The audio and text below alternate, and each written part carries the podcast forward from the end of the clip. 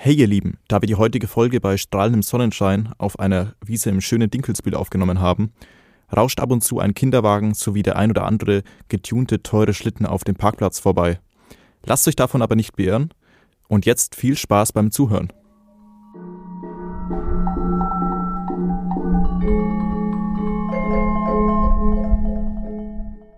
Hey ihr lieben Leute, willkommen zu Zeit für neues Zeug dem Podcast für Musikstudierende. Ich bin Paul Ebert, studiere an der Musikhochschule Freiburg und habe Personen aus den verschiedensten Bereichen der Musik- und Kulturbranche bei mir zu Gast.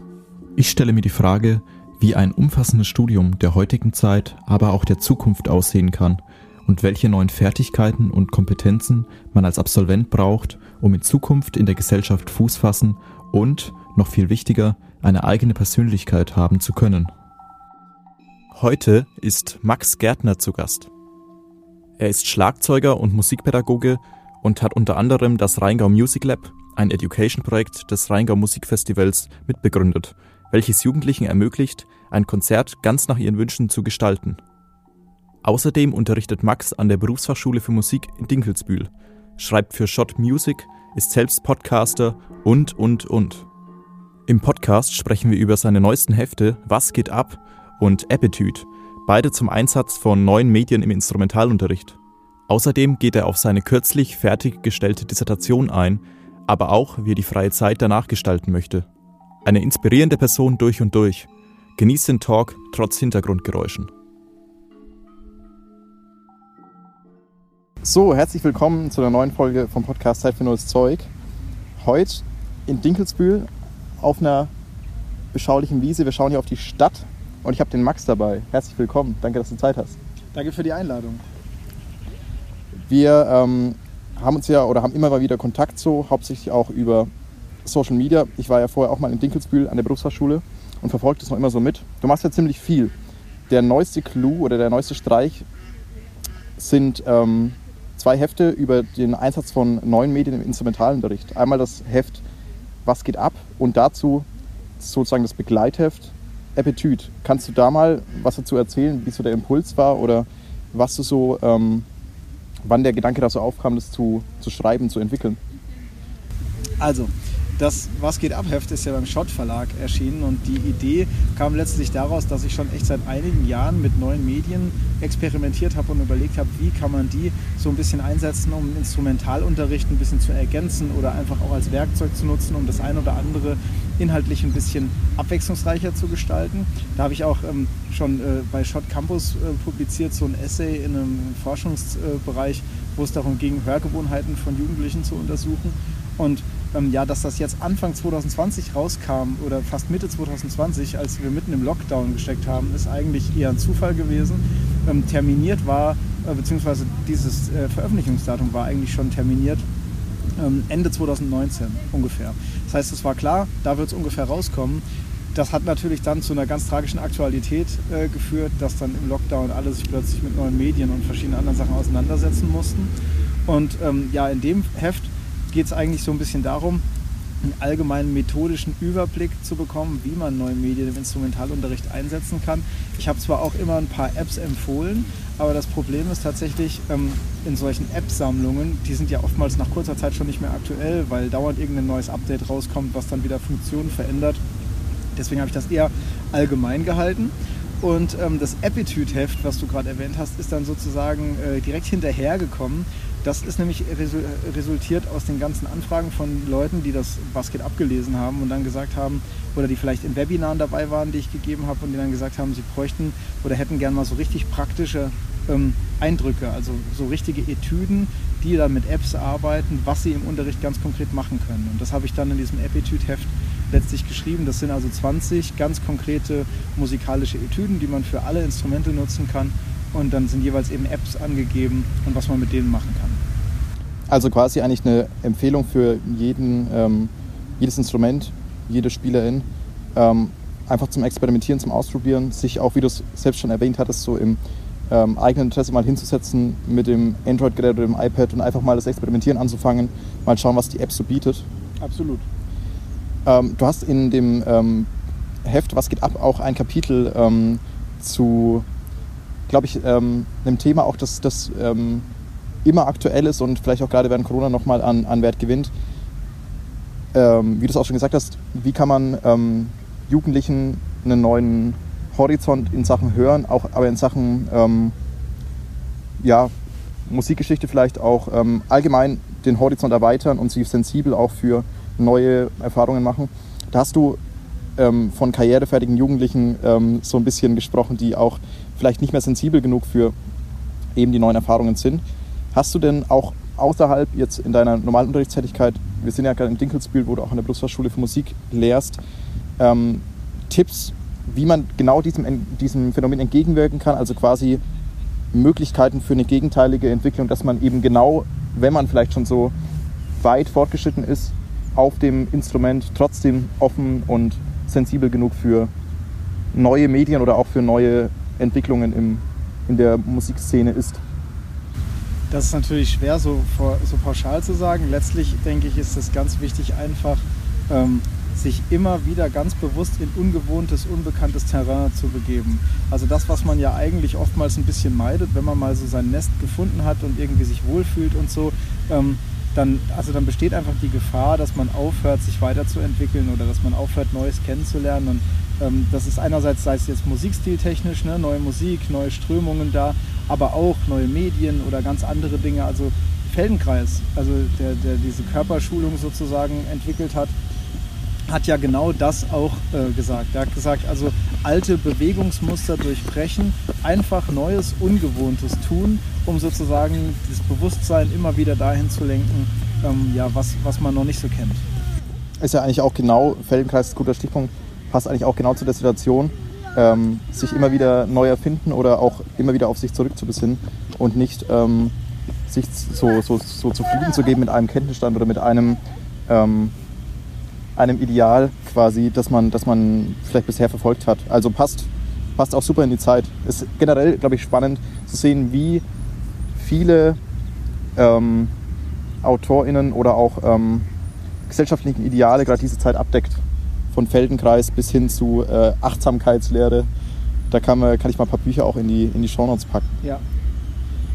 Dann äh, ganz frisch kann man natürlich erstmal jetzt gratulieren. Ich glaube, vor nicht mal einer Woche oder vor einer Woche hast du äh, offiziell die Abschlussnote bekommen für deine Dissertation, die du geschrieben hast in Dresden an der Musikhochschule, ähm, die du über elektroakustische Musik, vor allem für Schlagzeug und Elektronik, ähm, geschrieben hast. Ist es richtig? Ja, ist richtig, ja.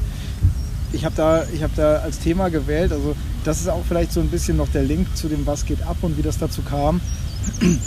Ich habe eigentlich auch relativ früh damit angefangen, mich mit elektroakustischen Kompositionen zu beschäftigen und dadurch kommt natürlich auch so ein bisschen der Hang zur Elektronik und zu den neuen Medien.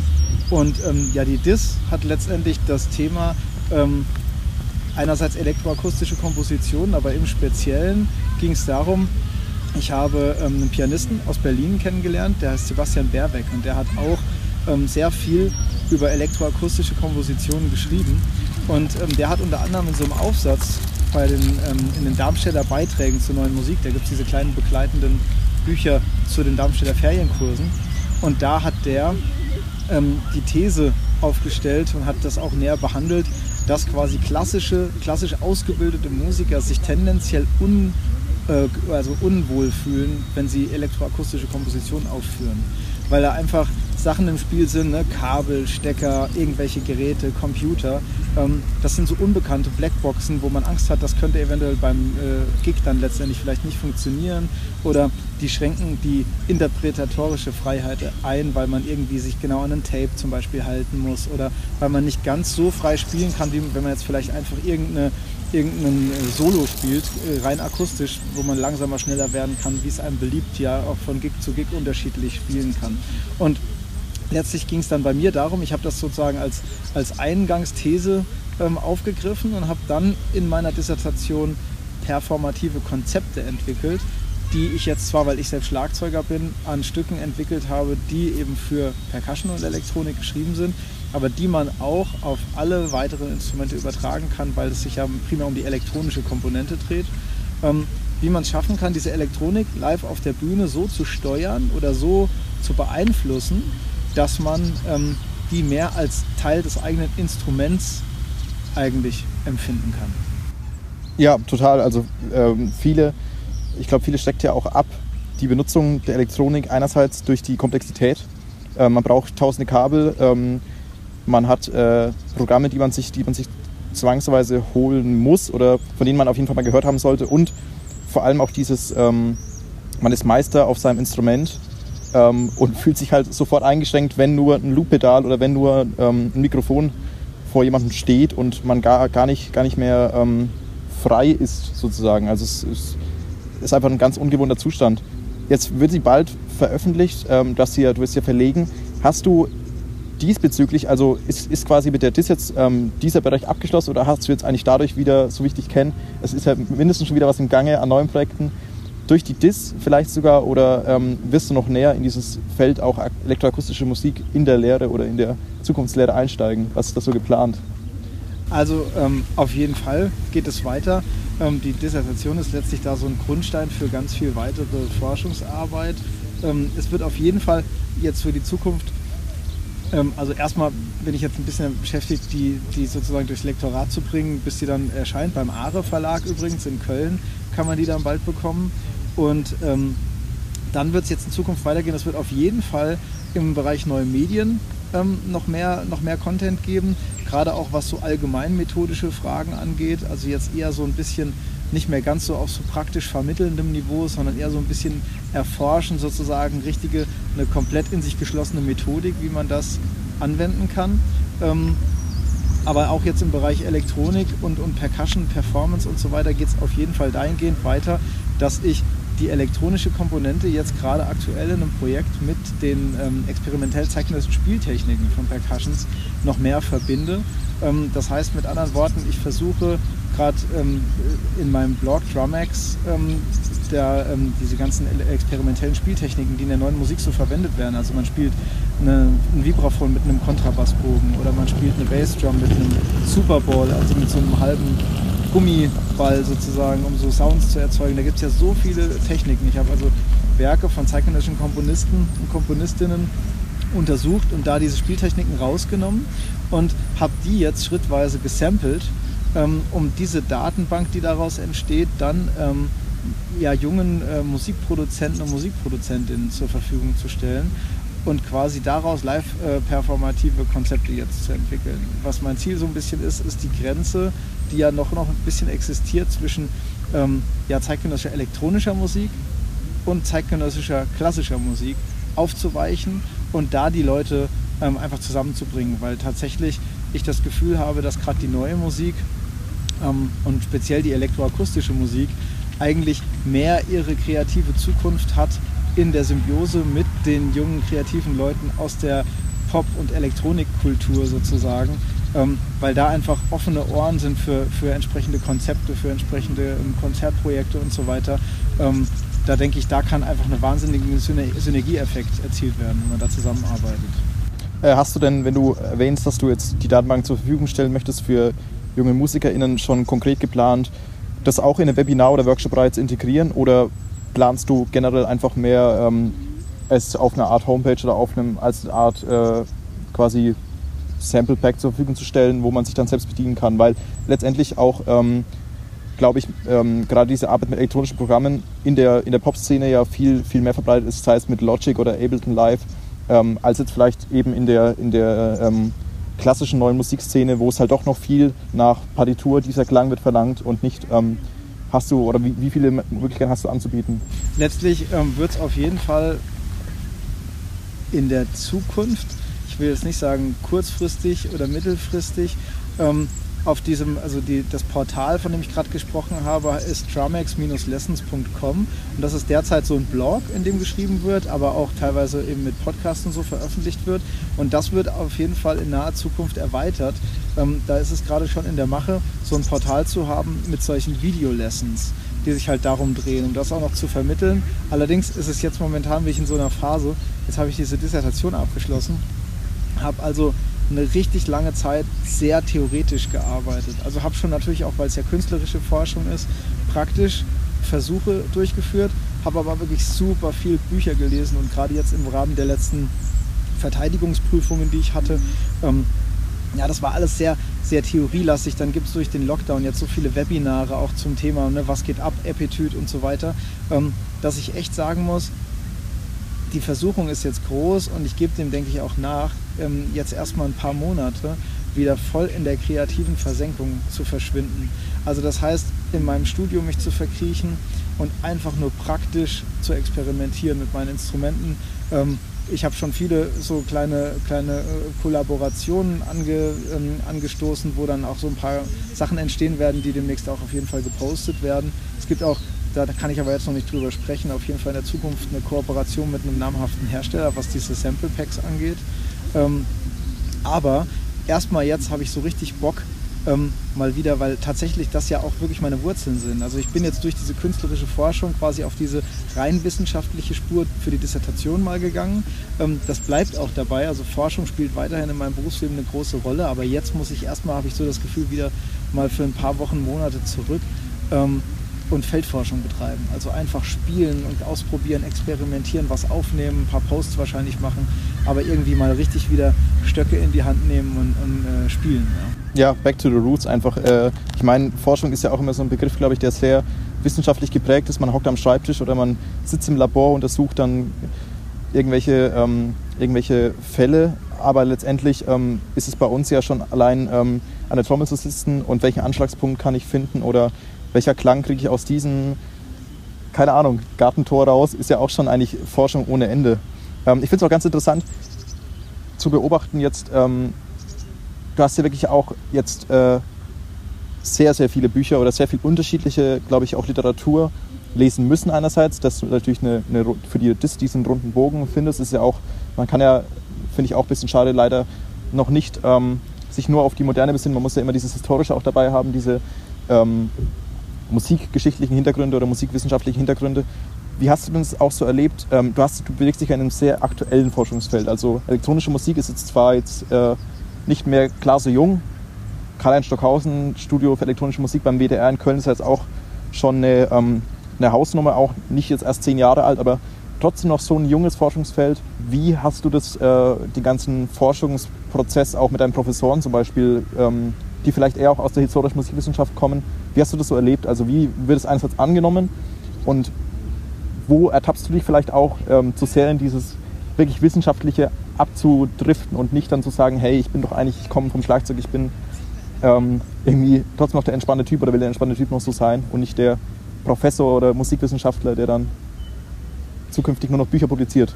Also da kann ich sagen, ähm, an der Stelle ähm, mal ein Shoutout an meinen Doktorvater ähm, Michael Heinemann, der ähm, mich betreut hat mit der ganzen Arbeit über, über sehr lange Zeit. Und ähm, das ist wirklich eine erstaunliche Persönlichkeit, der tatsächlich, also aus dieser, absolut, äh, äh aus dieser absoluten musikwissenschaftlichen Ecke natürlich kommt und sehr viel auch zu ähm, ja, alten Meistern veröffentlicht hat und sich oft natürlich auch in der Vergangenheit bewegt, forschend und so. Aber ähm, zu keiner Zeit hat sozusagen der an dieser Grundidee meiner Forschungsarbeit gezweifelt und irgendwie mich dazu bewegen wollen, äh, sagen mal, weniger in die Zukunft zu blicken oder weniger experimentell vorzugehen, was nicht selbstverständlich ist. Das weiß ich von einigen Kolleginnen und Kollegen, die eben auch solche entsprechenden Prozesse durchlaufen haben und die dann echt oftmals feststellen, ähm, dass es tatsächlich äh, durchaus Gegenwind an der einen oder anderen Stelle gibt. Ne? Und ich muss auch sagen, natürlich ähm, könnte man vermuten, dass man da in so ein gewisses theoretisches Ding abrutscht, aber ich habe echt ähm, richtig viel Energie darauf verwendet, dass das eben nicht passiert und dementsprechend hat diese Verteidigung, wie das ja auch heißt, dann tatsächlich auch wirklich ihren Namen verdient. Denn das ist wirklich auch so ein Ding, wo man dann merkt, dieser, also in der finalen Verteidigung von so einer Doktorarbeit kommen ja dann noch größere Mengen an Menschen zusammen, die dann Fragen stellen. Und da wurden dann, da, natürlich geht es dann immer auch mal so darum, warum haben sie das nicht beleuchtet, ne? warum das nicht, warum das nicht. Und dann habe ich sozusagen wirklich auch da ganz ähm, extrem nochmal gemerkt, sozusagen, dass ich das wirklich unbedingt ähm, äh, hochhalten möchte, dass das eine ganz praktisch angelehnte Arbeit ist, die natürlich theoretisch fundiert ist.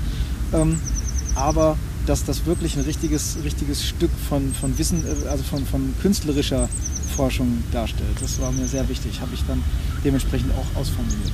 Ja, es ist auf jeden Fall ein totaler Schinken geworden. Du hattest mir damals schon mal so ein Bild geschickt, glaube ich, das war vor der Einreichung. Ähm, das ist ja schon, also man hockt da ja wirklich, ähm, du hast es auch berufsbegleitend gemacht, man hockt da Jahre dran. Mhm.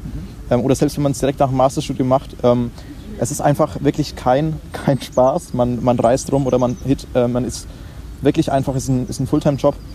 Mm, ich bin auch gespannt, in Freiburg werden jetzt auch zwei neue Musikwissenschaftsprofessuren ausgeschrieben, wie dazu die Resonanz ist. Es ist ja auch nichts, quasi nichts Schlechtes, in der historischen Musikwissenschaft verankert zu sein, bloß ähm, ich habe das Gefühl und deswegen war das auch so spannend, quasi direkt dich jetzt nach dem Prozess zu interviewen, ähm, wie es halt die Verbindung ist, wie es ähm, aufgefasst wird, ähm, sich so einem neuen Forschungsfeld zu widmen und eben auch, ähm, wenn du sagst, du hast einen super netten Professor erwischt, aber es gibt eben auch die Fälle, wo man sich einfach ähm, vielleicht auch auf Professorenseite nicht geschlagen gehen möchte, weil man einfach nicht genug über das Thema weiß, weil man einfach nicht verankert ist, weil man eher in der, keine Ahnung, Musikerpraktika geforscht hat, aber nicht äh, nach Stockhausen sich mehr auskennt. Also von daher eine super, eine super Möglichkeit, ähm, das näher zu beleuchten.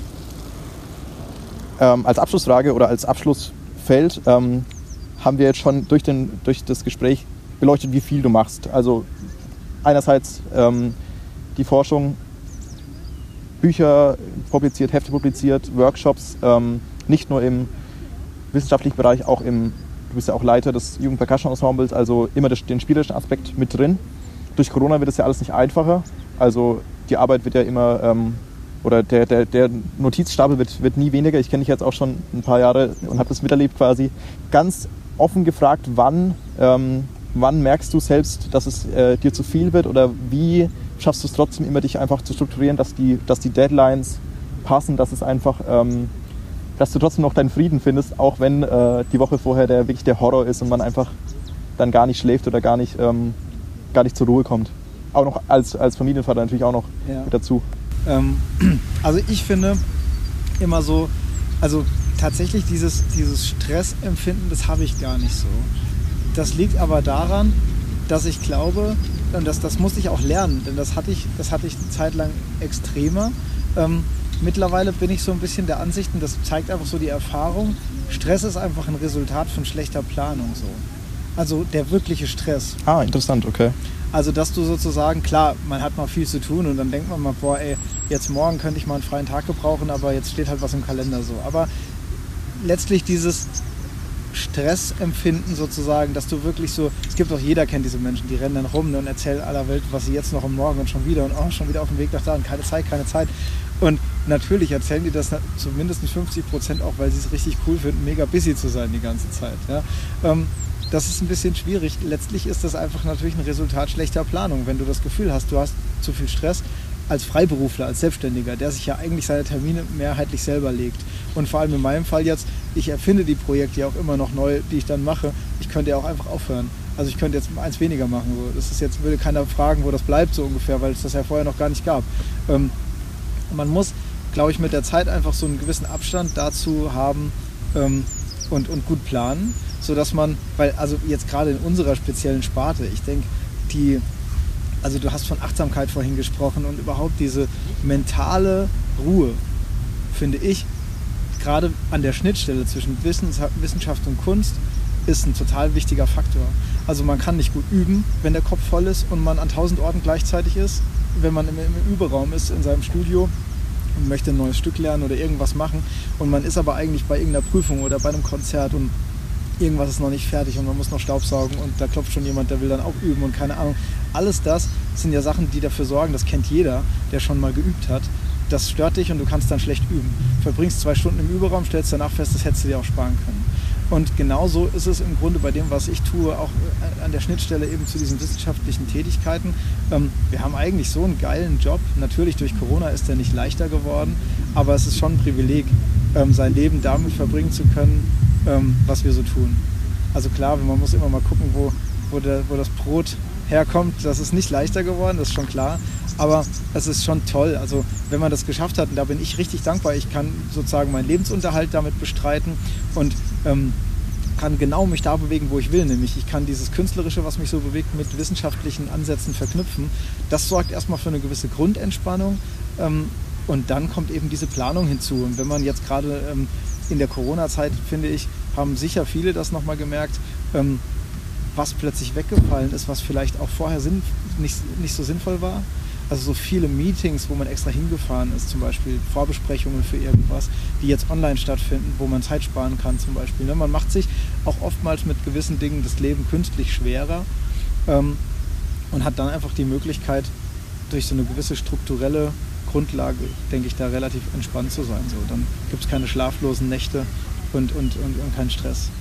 Aber im Umkehrschluss, das ist ja auch genau die Schnittstelle. Du hast jetzt das natürlich erarbeitet und du hast auch mh, hm, mehrere äh, Jahrzehnte jetzt reingesteckt, seit dem Studium und auch im Studium natürlich. Und das ist ja genau der Punkt, wo ich ansetzen möchte.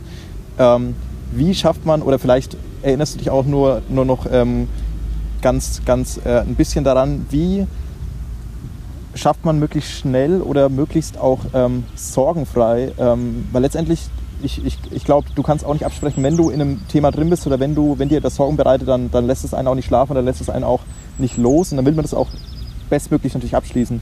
Ähm, genau auch mit diesem Stress. Schlechte oder Planung kann auch so gut sein, wie sie will. Wenn sich nur ein Aspekt auch in der Forschung oder in, äh, in, im, im Konzert, äh, in der Konzertvorbereitung verändert, kann das schon wieder so für so einen, für so einen ähm, dreiwöchigen Horrortrip werden. Ähm, wie genau schafft man es dann oder aus, dein, aus, deinen, äh, aus deiner ähm, Erfahrung heraus, trotzdem sich immer wieder neu zu erfinden natürlich, wie du auch angesprochen hast, du machst sehr viele eigene Projekte, du ähm, hast dich auch irgendwann dazu entschlossen, einfach es durchzuziehen und darauf zu vertrauen. Wie wagt man den Schritt? Wie ähm, sagt man nicht, okay, ich äh, bleibe jetzt doch nochmal fünf Jahre hier, aber eigentlich will ich was Neues machen, sondern wie kapselt man sich ab oder wie findet man zu seinem eigenen Profil so ein Stück weit? Das ist echt eine schwere Frage. Ich habe auch das Gefühl, dass ich selbst auch da noch gar nicht angekommen bin. Wirklich, okay. Ja. Also, Und inwiefern? Also wie äußert sich das? Kann ich gar nicht so genau sagen. Also man hat so ein rastloses Gefühl. Ich denke, vielleicht hört das irgendwann auf. Habe ich immer okay. gedacht. Okay. Das hört aber nie auf wahrscheinlich. Ich kann es nicht so richtig sagen. Ich bin ja mittendrin. Das kann man immer erst sagen, wenn alles vorbei ist. Ähm, also letztlich denke ich, ist es halt ein Prozess. Wahrscheinlich ist es das, was man vielleicht am meisten annehmen muss. Ähm, wenn ich jetzt so ganz ehrlich drüber nachdenke, würde ich gar nicht sagen, das wirkt dann von außen oftmals so, weil man denkt, ja, der hat das eine Doktorarbeit geschrieben, vielleicht hier ein Job, da kommt so klar, ne, finanziell und organisatorisch. Aber tatsächlich so aus meiner Warte heraus, ich bin auf der Suche, auf der Suche, auf der Suche die ganze Zeit so. Aber das stresst mich nicht, weil ich den Prozess okay. sozusagen angenommen habe als normalen Zustand. Aber das genau ja, das ist das darauf wollte ich eher hinaus. Du sagst halt, das stresst dich nicht weniger und bei uns ist ja eigentlich im Studium immer so, man hechtet von einem zum anderen, man dieses FOMO, man verpasst ständig irgendwas und gerade durch Corona, also ich kann auch von mir sprechen, ähm, es war vorher schon, schon schlimm und mittlerweile ist man nur noch irgendwie am, ähm, am Machen, am Suchen und kommt kaum runter und äh, ist irgendwie ähm, klar, man ist glücklich und man hat irgendwie auch schon, ähm, kann zurückschauen, was man erreicht hat, aber es ist trotzdem immer so ein ständig, ständig in eine neue Ausfahrt rein, ständig wieder vom Rastplatz runter, wieder auf die Autobahn, wieder auf die ähm, ja, wieder halt äh, immer on the rush quasi und nie, ähm, niemals so angekommen, so ein, so, ein, so ein Etappenziel zu haben. Auch für Leute, die jetzt ihren Abschluss machen, stelle ich mir auch echt hart vor, weil natürlich die, ähm, ich meine, die Fördergelder sind unter Umständen trotzdem noch da, der Konzertmarkt ist aber einfach gerade äh, nicht vorhanden, nicht vorhanden pausiert. Ähm, die paar Sessions, die auch vielleicht die Rock-Pop-Bands äh, fahren können, sind auch ein Witz dagegen, was man früher gespielt hat, mit, keine Ahnung, 120 Shows, jetzt auf fünf beschränkt. Also es ist ja schon ein ernstzunehmender Faktor. Und ich glaube, das ist ja auch genau dieser psychische Stress, den man sich dann macht.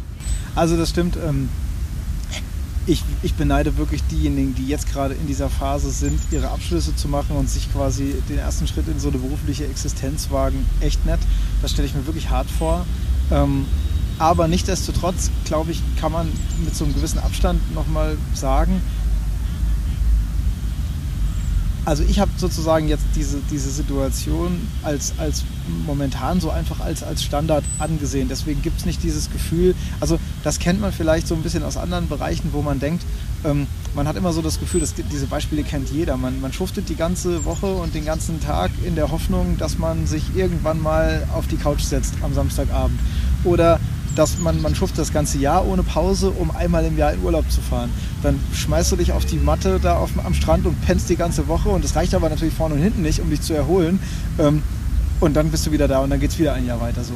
Und dann äh, hört man oftmals diese Ratschläge, wenn man, das hat unser alter Alexander-Techniklehrer, der Pete Josefs in Berlin immer gesagt, der sagte, das hat keinen Sinn immer zu warten, dass man irgendwann endlich irgendwo ankommt, wo es besser wird, sondern du musst deinen gesamten Alltag so einrichten, dass du quasi immer so eine Balance zwischen Erholung und Stress oder Arbeit, Stress ist schon wieder so ein negatives Wort, hast, ähm, dass selbst wenn diese Samstagabenderholung oder dieser jährliche Urlaub, den ich vorhin genannt habe als Beispiel, wenn das ausbliebe, ne, dass es trotzdem klappt.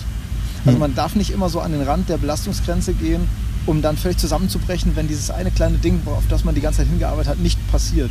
Ne? Ja. Und genauso ist es im Grunde ähm, mit diesem Ding, mit diesem, mit diesem Ding des, des, des Findens des, der finalen Idee oder so. Ich denke, man muss einen gewissen straighten roten Faden haben. Also man muss eine gewisse Idee haben, was man selber eigentlich will. Intrinsische Motivation würden vielleicht manche sagen.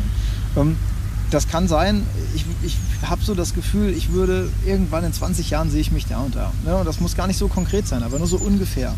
Ähm, und dann kann man sich so ungefähr einen kleinen, dünnen Bleistiftweg malen, wie man wahrscheinlich dahin kommt.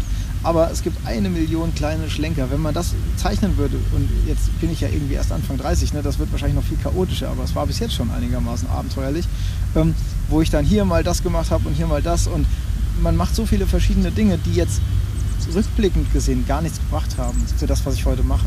Aber das kann man ja in dem Moment nicht denken, weil in dem Moment, keine Ahnung, da musst du irgendwo mal Geld verdienen oder dann musst du irgendwas machen und dann gibt es ein Projekt, willst du nicht absagen, weil du denkst, daraus resultiert vielleicht ein anderes Projekt. Oder der eine Kontakt, den du da triffst, bringt dich dann doch wieder weiter. Ja, genau.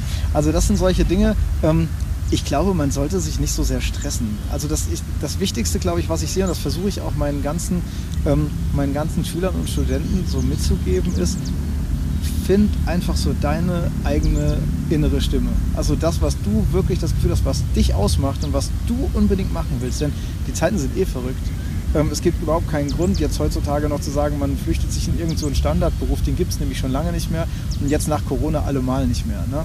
Gerade auch in der Kunst. Also ja. der, der, der Job des typischen Musiklehrers oder des äh, Solisten, glaube ich, ist jetzt noch mal mehr ähm, bedroht oder sowieso ähm, ja, also ich bin echt auch mal gespannt, wie auch die Standards sich verändern, was die Anforderungen sind. Und das ist ja auch aus so einem Ding, es verändert sich ja eigentlich alles ständig, bloß ähm, der, der Wandel von der eigenen Person zur Gesellschaft ist dann doch, kommt einem manchmal auch vielleicht so langsam vor, man, man weiß dann gar nicht, zieht man jetzt mit, ist man immer noch auf der Stelle ähm, und äh, hat dann permanent diese, diese Angst, was zu verpassen oder dieses, ja, diese äh, Zukunftsangst einfach. Also wirklich ist ja ähm, kann man ja auch so ein bisschen mit dieser Alltagsdepression vergleichen, wenn man dann am Abend heimkommt und denkt, ah, jetzt habe ich schon wieder irgendwie meinen Plan nicht geschafft oder habe schon wieder mein ähm, Wochenziel nicht erreicht. Ähm, vielleicht auch sowas, was man während Corona mal überdenken kann. Mhm, absolut. Ja, vielen Dank auf jeden Fall für die ganzen äh, Aufmunterungsworte. Kann man ja auch, äh, ist ja ähm, eh eine schwierige Zeit und dann doch zu hören, dass es ähm, irgendwie einfach klappt oder wenn man, wenn man einfach mal den Status erreicht hat, von den, wo man sich wirklich privilegiert nur seine eigenen Projekte durchziehen kann. sollte vielleicht auch einen Ansporn geben, dass man das schon viel früher ins Auge fasst und nicht erst, wenn man den Status des, äh, keine Ahnung, abgeschlossenen Masterstudenten oder Studentin erreicht hat, weil man dann privilegiert dazu ist. Sicherlich auch so ein Bild, das man schon lange überdenken kann. Als äh, kleinen Abschlussfakt, jetzt hast du zwar trotzdem viel gelesen, aber ich wette, die ersten Amazon-Bestellungen sind trotzdem wieder eingetrudelt mit irgendwelchen neuen Büchern. Was liegt als nächstes auf dem Tisch? ja, also tatsächlich, ganz ehrlich muss ich, muss ich gestehen, das, das plagt mich schon auch ein bisschen. Liegt meine Dis jetzt auf dem Tisch, weil die muss jetzt natürlich, ähm, das ist jetzt, ich habe die geschrieben in einem DIN A4-Format und jetzt ist es ein DIN A5-Buch. Oh. Und das heißt, man muss das so umformatieren, ganz kompliziert. Und dann muss man halt jetzt alles genau kontrollieren, damit nirgendwo ein halber Satz verloren gegangen ist. Und ich weiß nicht, wie lange das dauert. Also ich muss mich richtig überwinden, nachdem ich jetzt so lange dran geschrieben habe, das Ding nochmal komplett mehrmals zu lesen. Das liegt jetzt halt tatsächlich auf dem Tisch. Ähm, ansonsten liegt wirklich einfach nur ähm, das Paar Schlägel auf dem Tisch. Und äh, jetzt geht es direkt sozusagen in die in die praktische ähm, Musiziertätigkeit. Und das Advanced Snare Drum Studies Heft vom Mittelspielers genau.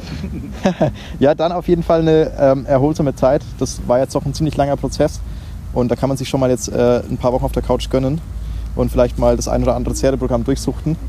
Ähm, ich hoffe, es geht trotzdem produktiv weiter und ähm, du hältst uns auf dem Laufenden, wann die, wann die Dis erhältlich ist erstens und was so der, die neuesten Konzertclues auch sein werden, die neuesten Kooperationen. Aber ähm, da mache ich mir bei deiner Social Media Aktivität auch keine Sorgen. Das werde ich natürlich alles verlinken und äh, die Shownotes auch, auch vollpacken. Ähm, aber für jetzt auf jeden Fall vielen Dank für die Zeit und für die ähm, viele Inspirationen. Vielen Dank, Paul. Das war's für heute. Wenn es euch gefallen hat, abonniert den Podcast und empfehlt ihn euren Mitstudierenden. Bis zum nächsten Mal und bis dahin macht's gut.